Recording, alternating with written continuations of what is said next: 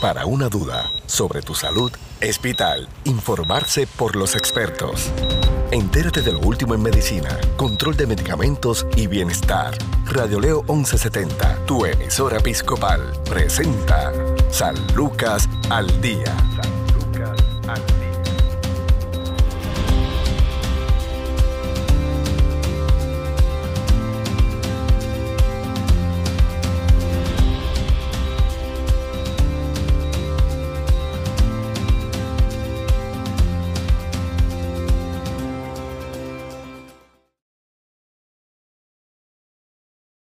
¿Qué tal amigos? Les saluda la periodista Sandra Torres Guzmán en San Lucas al Día, el programa del Sistema de Salud Episcopal. Hoy conversamos con la especialista en psiquiatría, la doctora Ana Anguita, en el Centro de Salud Conductual San Lucas. Saludos, doctora, ¿cómo está?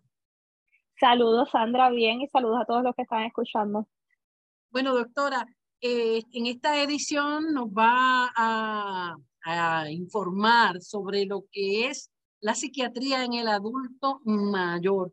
Vamos primero a definir, ¿verdad?, lo que es el concepto eh, psiquiatría y cuáles son los mayores mitos con los que se ha topado aquí en la isla. Y la gente dice, estás en un psiquiatra, eh, eso es que está loco y eso está muy lejos de la verdad. Correcto, ¿verdad? La psiquiatría nosotros pues lo que nos especializamos es en tratar eh, los trastornos de salud mental en el paciente que son es una variedad, ¿verdad? De, de, depresión, ansiedad, psicosis. Eh, y sí hay muchos mitos y hay mucho estigma todavía, a pesar de que se ha adelantado mucho y hay mucha educación eh, sobre, sobre el tema, pero todavía queda mucho estigma por eso mismo, porque piensan que es que el paciente tiene que estar loco. Muchas personas tienen miedo a ir a buscar la ayuda porque piensan, lo que piensan es en una sobremedicación, hablan de nuestros medicamentos como drogas, ¿verdad? Y, y, muchas personas todavía tienen ese miedo, tienen esa, eh, esa preocupación de buscar ayuda, tanto psicológica como psiquiátrica, por lo mismo, por ese estigma o por no quedar señalados ante, ante la sociedad, cuando sabemos que, que todo ha cambiado. Eh, los medicamentos, pues hay variedad de medicamentos dependiendo de la condición, pero no son medicamentos y la meta del psiquiatra no es mantener a un paciente ni sedado ni somnoliento. Eh, todo lo contrario, nosotros lo que queremos es ayudar a que el paciente pueda volver a ganar, ¿verdad? Lo que es su funcionalidad y, un estilo de vida eh, apropiado. Claro, porque ¿Cuáles son las razones por las que un paciente es referido a un psiquiatra? Eh, muchas veces el paciente cuando llega referido a psiquiatra es porque viene ya desde un tiempo presentando distintos síntomas. Eh, hay síntomas que son bien obvios cuando estamos eh, hablando de un paciente esquizofrénico porque empiezan a presentar una conducta desorganizada, empiezan a presentar síntomas psicóticos, pues quizás ese paciente llega un poco más rápido, pero tenemos otros pacientes como los pacientes de depresión que empiezan a presentar síntomas leves y no es hasta más adelante cuando los síntomas se intensifican que quizás entonces que empiezan a, a, a buscar la ayuda porque un paciente con depresión pues quizás empieza a aislarse o me deja de dormir, se siente un poquito irritable, eh, no está comiendo bien y a veces atribuyen estos síntomas a otras cosas, desde condiciones físicas, a que esto es una situación que yo estoy pasando, esto, esto va a pasar, esto es algo bobo, esto es algo que yo puedo hacerlo solo. Y entonces pues tardan un poquito quizás en buscar la ayuda. Eh, y, y nada, nosotros estamos ahí esperando todo el tiempo, ¿verdad? Que, que, que, lleguen para, para poder ayudarlo. Pero lo más importante es que se identifiquen los síntomas y se busque la ayuda a tiempo, porque entre más temprano estos síntomas se puedan, se puedan tratar, mucho más rápido y mucho más fácil es poder sacar al, al paciente de, ¿verdad? De, su condición. Y como dije anteriormente, para que puedan, puedan otra vez eh, recobrar y, y volver a ser funcionales un paciente que llega a atenderse con un psiquiatra tiene que seguir atendiéndose por el resto de su vida? No necesariamente. Eh, hay, por ejemplo, cuando hablamos de depresión y ansiedad, muchas veces cuando es un primer episodio, un, eh, un primer episodio en específico, que tiene que, que es reactivo, que tiene que ver a una situación específica, en un punto en específico de su vida, eh, a veces es un tratamiento corto, un tratamiento de seis meses, un año, que una vez el paciente mejora, se puede intentar quitar medicamentos, se puede intentar eh, paulatinamente, porque tampoco es algo de que te estás tomando un medicamento y de ahora lo dejaste, ¿verdad? Tiene que ser un proceso lento, consultado con el médico. Eh, y muchas veces estos pacientes no necesariamente tienen que regresar al psiquiatra después de, después de, cierto tiempo el tratamiento y continúan una vida normal. Ya una vez hay recaídas en el proceso, pues ya entonces sí probablemente se convierte en un tratamiento crónico. Cuando estamos hablando de otras condiciones más severas como bipolaridad, esquizofrenia, pues eso, eso sí son tratamientos que se deben llevar a, a través de lo largo de la vida. ¿Por qué? Porque cada vez que un paciente psicótico cae en una crisis psicótica, ¿verdad? Este, el que el paciente me vuelva a un sistema, a un, a un nivel de funcionamiento previo, eh, pues es mucho más difícil. Así es que lo que queremos es evitar ese episodio psicótico para que su funcionamiento no me vaya disminuyendo a través del tiempo. Porque sí sabemos que la, eh, el, el, progreso ¿verdad? y la prognosis de estas condiciones crónicas es que, es que va a haber un deterioro un deterioro en funcionamiento cognitivo, social, pero queremos evitarlo, que sea lo más lento posible y, y, poder, tratarlo, poder tratarlos a tiempo. Las recientes eh, situaciones que hemos vivido como país, como sociedad, eh, con los agravantes de los huracanes, los terremotos, la pandemia, ha aumentado la cifra de pacientes solicitando servicios o solicitando atenderse por un psiquiatra o, o también pacientes que son referidos a un psiquiatra, ha, habido, eh, ha visto ese aumento generado precisamente por esta, estos, eh, estas situaciones. Sí, a través de los años, ¿verdad? Comenzando desde el huracán María, se vio un aumento. Inicialmente no, inicialmente cuando pasan estos sucesos en específico, por ejemplo, huracanes, temblores, pandemia, inicialmente pues las personas yo, yo, yo lo explico, ¿verdad? Que se ponen como en un modo supervivencia de que tenemos que resolver, necesitamos gasolina, comida, agua, esto, lo otro, pero eventualmente todo va como que volviendo a la normalidad, entonces sí vemos un aumento y se vio un aumento significativo en pacientes buscando eh, ayuda. Pacientes con tratamiento que me dejaron el tratamiento porque pues tenían, no podían llegar a la cita, no había luz, no había agua, no había transportación, eh, no había ni siquiera señal de teléfono para poder llamar a los pacientes. Eh, así es que muchos detuvieron su tratamiento y llegaron entonces con esas observaciones, llegaron descompensados, eh, se vieron entonces también muchos pacientes nuevos, personas que nunca habían recibido tratamiento, entonces los vimos comenzando a buscar ayuda por múltiples factores. Eh, factores económicos, pérdidas de hogares, pérdidas de familiares, eh, ¿verdad? Eh, es, algo bien complejo lo que hemos vivido en los últimos años y sí, ¿verdad? sí se ha visto un aumento significativo. ¿Qué sector de la población es el que mayormente acude o es referido a los servicios de un psiquiatra? Me refiero jóvenes, personas en edad productiva, personas eh, ya en la adultez mayor. ¿Cuál ha sido su experiencia? Que varía, que varía. Yo, yo pienso que varía por situación, varía hasta por época del año.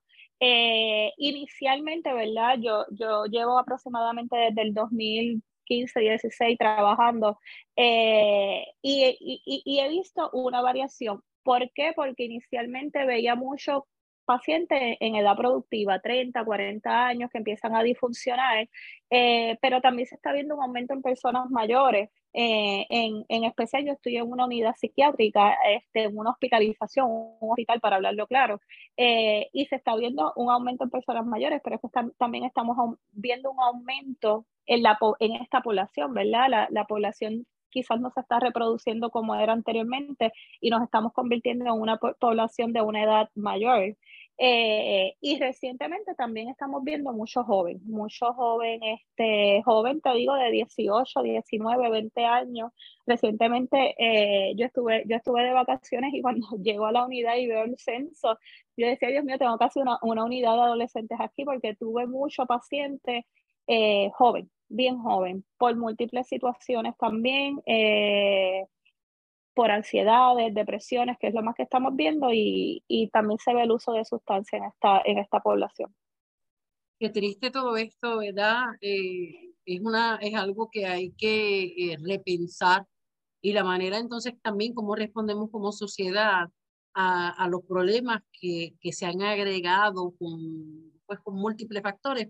Pero doctora, en los adultos mayores, ¿cuál es la importancia de la atención psiquiátrica en, esta etapa?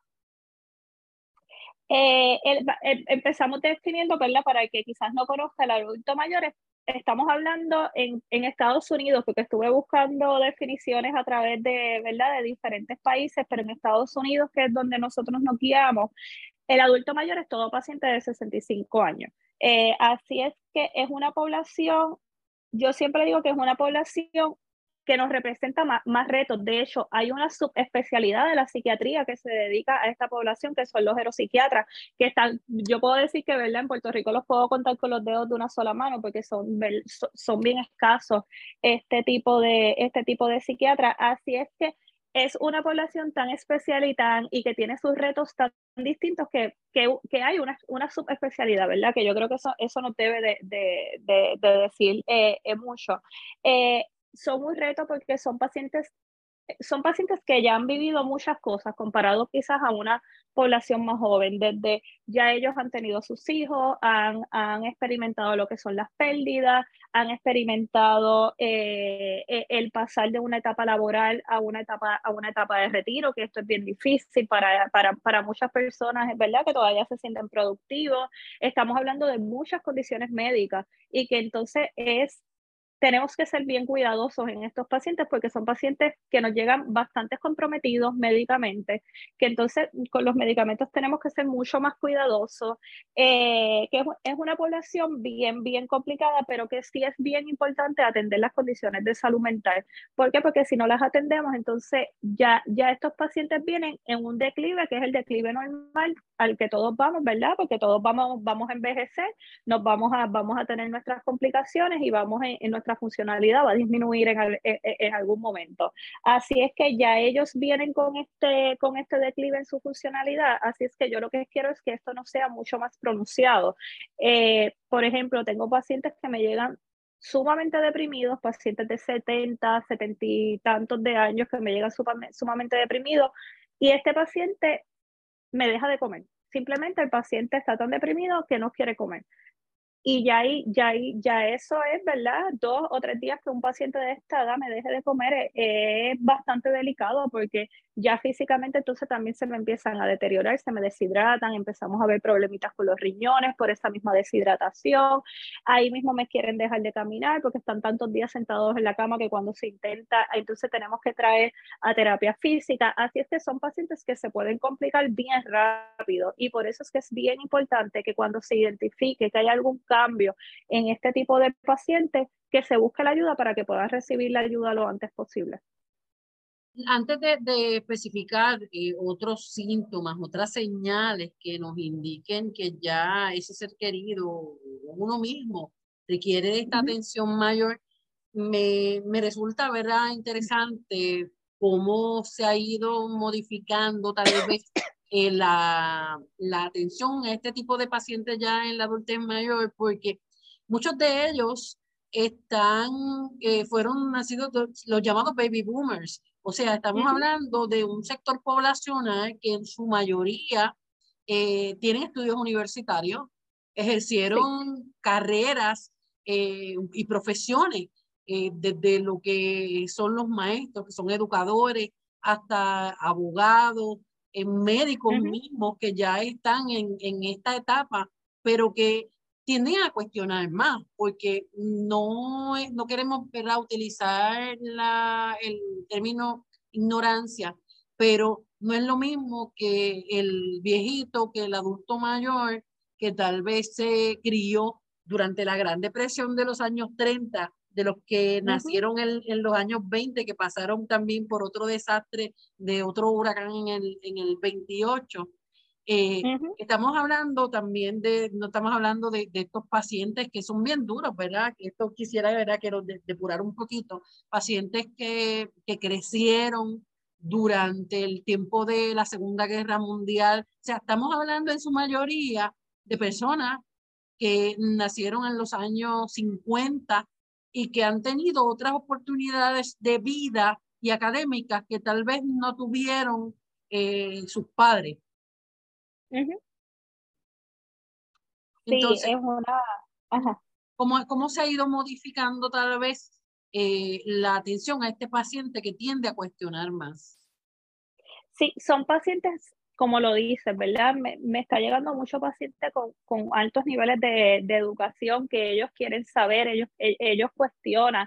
Yo creo que lo más importante es la educación. Yo, yo cuando me siento con mi paciente, yo, yo le digo, yo no vengo, ¿verdad? Yo, yo venimos aquí a hablar claro. Yo no te puedo disfrazar las cosas, no te puedo decir las cosas, darte la vuelta, ¿verdad? Porque son, es por eso mismo, son personas bien inteligentes y, y, y yo creo que lo más importante es la educación, el poder explicarle que ellos sepan cuando estamos hablando de medicamentos qué se están tomando, para qué se los están tomando, cuáles son los efectos secundarios. Son pacientes que cuando uno los educa y cuando uno les explica y cuando se le, se le dice eh, las cosas eh, de una forma clara, eh, aceptan, ¿verdad? Y entienden la, la necesidad pero también estamos viendo que estos son que, que, hay una parte de esta población que son pacientes que han pasado por tantas cosas en la vida que piensan que esto, ¿verdad? Yo lo voy a pasar, yo no necesito la ayuda porque también me ha pasado. Y un por ciento grande de esta población no llega por sí solo llega porque lo llevan, porque el familiar lo lleva, porque el familiar lo existe, porque el familiar va al tribunal y saca una ley 408 para obligarlo a que coja el tratamiento, porque también ahí está esta parte de la población que entienden que ellos han pasado por tantas cosas, por cosas mucho más difíciles quizás que las que están pasando en estos momentos y que no necesitan la ayuda porque necesitan, este, porque pueden salir solo, pero sin embargo la familia está viendo algo distinto, está viendo a alguien que se está aislando, está viendo a alguien que, que me está dejando de comer, que no duerme, que se pasa está llorando, que está ansioso, que se pasa en el hospital de médico en médico porque pues piensa que es que se está muriendo y realmente lo que tiene es ansiedad. Así es que una parte grande de esta población no va por sí sola tampoco, va, va por insistencia de familiares o va, va obligado, ¿verdad?, al hospital a buscar la ayuda. Con estas situaciones también se han ido muchísimos profesionales y pues personas que están en edad productiva se han ido, han inmigrado precisamente para buscar una mejor calidad de vida y el viejo se queda aquí por distintos factores, uno porque no se quieren ir de su casa, eh, que, que, piensan que ya, ¿para qué? Se van a mover a un sitio que no conocen para, eh, pues para, para eh, acompañar a su familia, que personas que simplemente lo dicen claro, yo me quiero morir aquí, ya yo estoy viejo, ¿para que yo voy a cruzar el charco? U otros que son dejados por su familia, los abandonan que cómo, cómo se trabaja y cuáles son los retos en un tratamiento psiquiátrico un paciente de edad adulto mayor que, que vive en soledad. Sí, es, yo pienso que yo creo que es uno de los retos más grandes que nos enfrentamos día a día, porque esto como lo estás describiendo, lo estamos viendo a diario. Mucho paciente mayor solo, este, mucho paciente mayor que solamente es un solo recurso de apoyo lo que tiene, un hijo, un familiar, un primo, eh, y, y, es bien difícil porque a lo largo de la vida lo que son las redes de apoyo y los recursos de apoyo son sumamente importantes, mucho más para la salud mental y para la recuperación, pero en, estos, en esta edad, en esta población, eh, es aún mucho más importante porque estas personas empiezan a dejar de ser independientes y necesitan ayuda de otras personas y estamos viendo un incremento personas sin hijos, ¿verdad? Eh, he tenido múltiples, múltiples que este, a veces hasta nos sorprendemos de pacientes que nos llegan ya a esta edad que nunca tuvieron hijos, pacientes que por las diversas cosas, porque como dijiste, hemos vivido tantas cosas difíciles que las personas han tenido que irse, han tenido que irse a Estados Unidos, han tenido que irse a otras partes y, y, esto, y estas personas mayores se me quedan solas y, y, es difícil quizás para ese hijo dejar su trabajo, dejar su estabilidad para venir acá. El papá no quiere ir entonces a Estados Unidos y es algo sumamente complicado. Ya al punto de que en muchas ocasiones eh, hemos tenido hasta que involucrar lo que es el departamento de la familia en esta población para que, no, para que nos ayude, pero también es un, es un proceso complejo porque pues sabemos que los recursos del Estado también son limitados. Eh, son procesos que tardan, son procesos que a veces a las personas se les hace bien difícil y nos dicen pues que el departamento de la familia pues se encargue, ¿verdad? Pero son procesos largos, son procesos debilitantes para la familia, no es algo de ahora a ahora, a veces una, una aprobación de un hogar para un paciente puede tardar meses.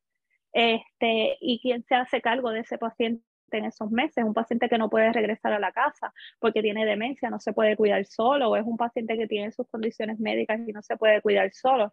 Así es que eh, es algo que lo estamos viendo día a día, que es un reto bien, bien, este, eh, bien grande para nosotros y que siempre intentamos orientar a las familias y, y, quizás, ¿verdad? Este, ahora tomando este espacio, poder orientar a, la, a las personas que hay que empezar a hacer planes, hay que empezar a hacer planes desde, desde, desde antes de llegar a, a, esa edad o esa, o esa situación.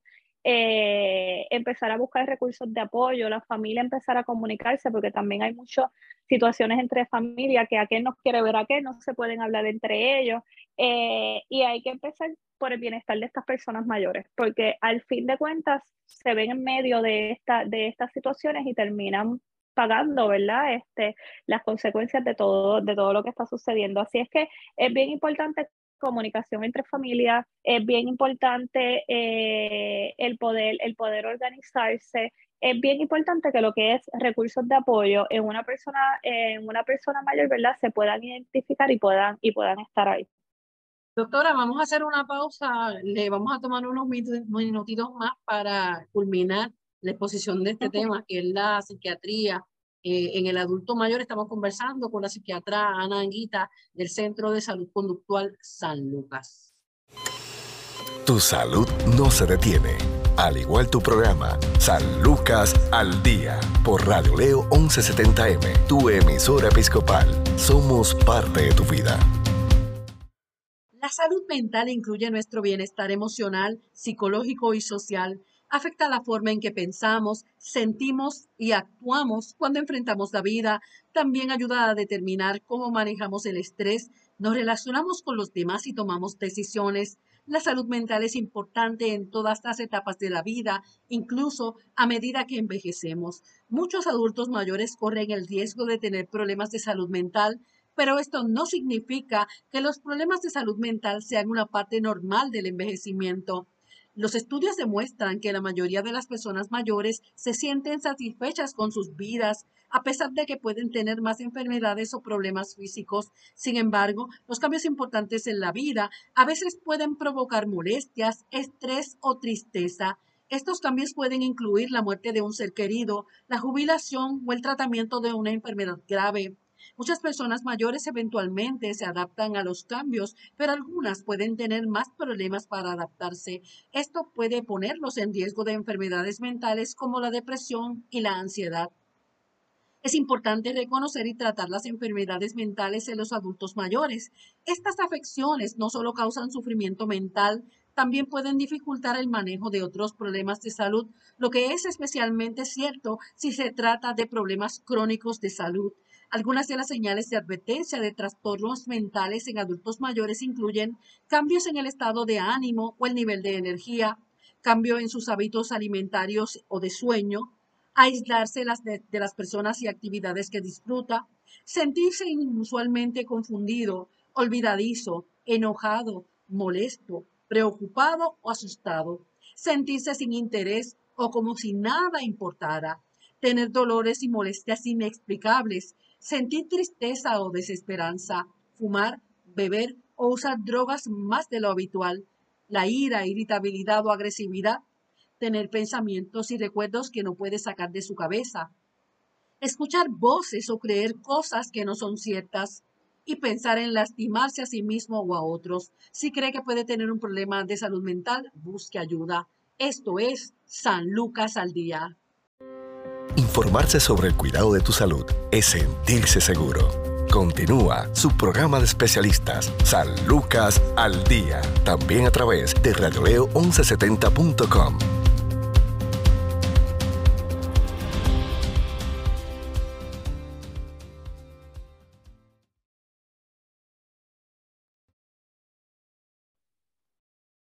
Continuamos en San Lucas al Día, el programa del Sistema de Salud Episcopal. Estamos conversando con la doctora Ana Anguita, eh, médico psiquiatra, quien eh, también dirige eh, ese renglón en el área de, del Centro de Salud Conductual San Lucas. Doctora, ¿qué nosotros debemos observar en nuestros familiares, en nuestros seres queridos, que nos haga levantar bandera y, entender de que eh, alguien muy cercano a nosotros o nosotros mismos necesitamos un psiquiatra. Eh, sí, vamos, muchos de estos pacientes ya vienen, ¿verdad? El paciente de 65 años más, que es el adulto mayor del que estamos hablando, muchos de ellos ya vienen con trastornos diagnosticados desde, desde mucho más jóvenes. Así es que quizás este paciente es mucho más fácil poder identificar que necesita la ayuda y hasta el mismo paciente necesita, mira, eh, sabe cuándo necesita esta ayuda y puede buscarla. Pero está el paciente o está la persona que nunca ha recibido, que nunca ha recibido la ayuda, que nunca ha necesitado eh, o nunca ha buscado eh, esa ayuda de, de salud mental. Y tenemos que identificar entonces síntomas como síntomas de depresión, que es una de, es la condición más común que se ve en esta, en esta población, que el paciente se aísle, que el paciente esté triste, que me deje de comer, eh, que me deje de dormir, que, que empiece a presentar esos cambios, ¿verdad? Más de aislamiento, de tristeza, de, de angustia. Eh, el, la otra de las condiciones que también eh, podemos estar bien pendientes es la ansiedad, pacientes que, que estén inquietos, pacientes que presenten muchos síntomas físicos, que vayan constantemente a sala de emergencia. Esto nos pasa mucho con las personas mayores. Tenemos señores y señoras que van allí a la sala de emergencia casi todos los días porque sienten que se están muriendo, que le está dando un ataque al corazón, eh, con mil quejas físicas. Cuando le hacen todos los estudios, pues realmente no hay nada físico. Es la parte de salud mental y el poder explicarle a estas personas, mira, esto no es físico, no tienes nada, tú lo que tienes es ansiedad es bien complicado. Así es que también son de las cosas que debemos estar pendientes. Y otra de, de las condiciones que, que, estamos viendo y que la vemos en aumento es lo que ya son las demencias, que hay múltiples tipos de, de, de demencia. Eh, y aquí empezamos a ver los pacientes que se le empiezan a olvidar las cosas, se me empiezan a perder en la misma casa, empiezan con cambios en conducta, empiezan a presentar quizás algún síntoma psicótico. Es también bien importante eh, porque las personas piensan hablamos de demencia y este es el paciente que se le está olvidando todo, me repite todo y, y, no, no tiene problemas de memoria, pues no, pues no tiene demencia. Hay una población de los pacientes de, de, demencia, en especial el paciente que tiene unos altos grados de educación, eh, doctorados, maestrías, que han estudiado bastante, que, que su, ¿verdad? Su, su coeficiente intelectual fue bastante elevado eh, cuando joven, que poder identificar los síntomas de demencia es mucho más complicado. En estos pacientes, eh, ellos, ellos tienen la inteligencia todavía para poder enmascarar los síntomas. Ellos saben que está pasando algo con ellos, ellos no saben explicar lo que está pasando, así que yo voy a disimular lo que me está, lo que me está pasando. Y lo que se empieza a ver en, estos, en este tipo de pacientes a veces son cambios en conducta, empiezan a hacer cosas que no hacían antes, no, no necesariamente la, la, pérdida de memoria. Así es que, ¿verdad? Yo, yo pienso que en resumen que, que hay que identificar cambios en comportamiento, cambios en conducta que no son usuales en el paciente, conductas que no son usuales, que, que nos preocupan y ya ese es el momento de buscar, de buscar la ayuda. Claro, en esto, eh, que bien que toca el tema de las demencias, cuando se están presentando tal vez lo que son los, los las señales iniciales del Alzheimer, ¿cómo, cómo se trabaja en, en, estos casos? Porque menciona, ¿verdad? Lo, lo, los olvidos eh, te olvidan de, de, incluso hasta uno mismo, uno dice que no está pasando y es que están manejando un alto volumen de, de situaciones que pues de momento como que uno también se, se paraliza, pero ya cuando el paciente puede estar presentando lo que, lo que es la etapa inicial del Alzheimer, ¿cómo se presenta? Sí, primero, primero cuando un paciente llega con esta, con esta preocupación, ¿verdad? De, de los olvidos, hay que descartar múltiples causas médicas, porque hasta una hasta deficiencias en vitamina me pudiera presentar síntomas que son, que son parecidos, ¿verdad? A lo que es una demencia. Una depresión en un adulto mayor también pudieran pensar que es una demencia, porque una depresión, uno de los síntomas principales es quizás esta, esta pobre concentración, pérdida de memoria, y hay que tratar esto, estos síntomas primero, ¿verdad? Si, es de, si hay depresión, tenemos que tratar la depresión. Si hay una deficiencia vitamínica, también hay que tratarla primero. Después que yo trato eso, continuamos viendo estas conductas que entendemos que es una demencia, pues entonces ahí es que se comienza a tratar. Eh, vemos la pérdida, la pérdida del, ¿verdad? La, la, la pérdida de memoria, me empiezan a repetir las cosas, nos perdemos, empezamos a comportarnos como no nos comportábamos antes. Yo he tenido este, eh, familiares que me han dicho, doctores, que mami o mami o papi se ha vuelto un malcriado y esta es una persona que era una pelota de decencia que en su vida había dicho una, mala palabra, ¿verdad? Y empezamos a ver esos cambios en, en comportamiento.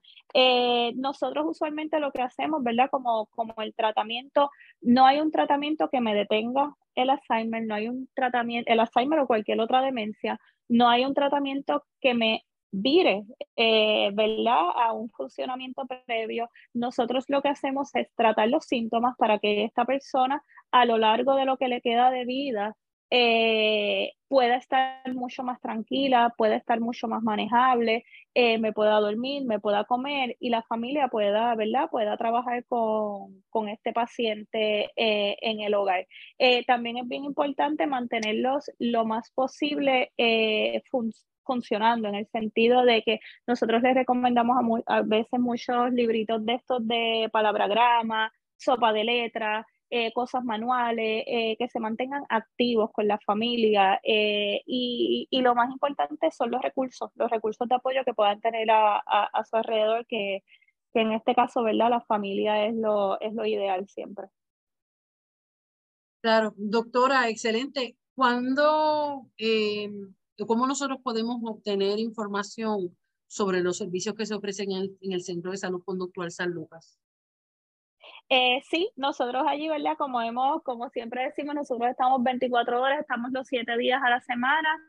Eh, tenemos la sala estabilizadora, tenemos la unidad aguda para pacientes que corren algún tipo de riesgo y tenemos lo que es la hospitalización parcial y nos encuentran en el 625-1430. Allí se comunican, están la, nuestras muchachas recepcionistas, eh, ¿verdad? Siempre en la mejor disposición de poder, de poder orientarlos. Eh, muchas veces las personas se comunican, explican qué es lo que está pasando y ellas entonces canalizan eh, cuáles son los mejores servicios que puede recibir el, el, paciente. Y si tienen alguna duda, pues también lo consultan con nosotros que estamos allí. Muchas gracias a la doctora Nanguita, psiquiatra. Muchas bendiciones. Eh, gracias, amén. Y saludos a todos. Gracias. Bueno, hasta aquí esta edición de San Lucas al Día. Recuerde que tiene una cita de lunes a viernes a la una de la tarde por Radio León 1170M, Radio León 1170.com. Baje la aplicación de Spotify y ahí podrá compartir eh, esta edición o cualquiera de los temas en salud que a usted le interese escuchar. Le aseguramos que cada uno de nuestros profesionales eh, tiene una, un compromiso y una calidad en cada, en cada una de, de sus renglones en, en, el área de la medicina. Así que eh, Centro de Salud Conductual San Lucas, o si tiene alguna duda, puede llamar al 844 eh, 2080, 844-2080, que es el cuadro telefónico del Centro de Salud Episcopal San Lucas. Buenas tardes, bendiciones. Desea más información sobre su programa San Lucas al Día, puedes encontrarnos en Facebook, Radio Leo 1170M o en Centro Médico Episcopal San Lucas. Haga sus anotaciones y conéctese con su programa San Lucas al Día.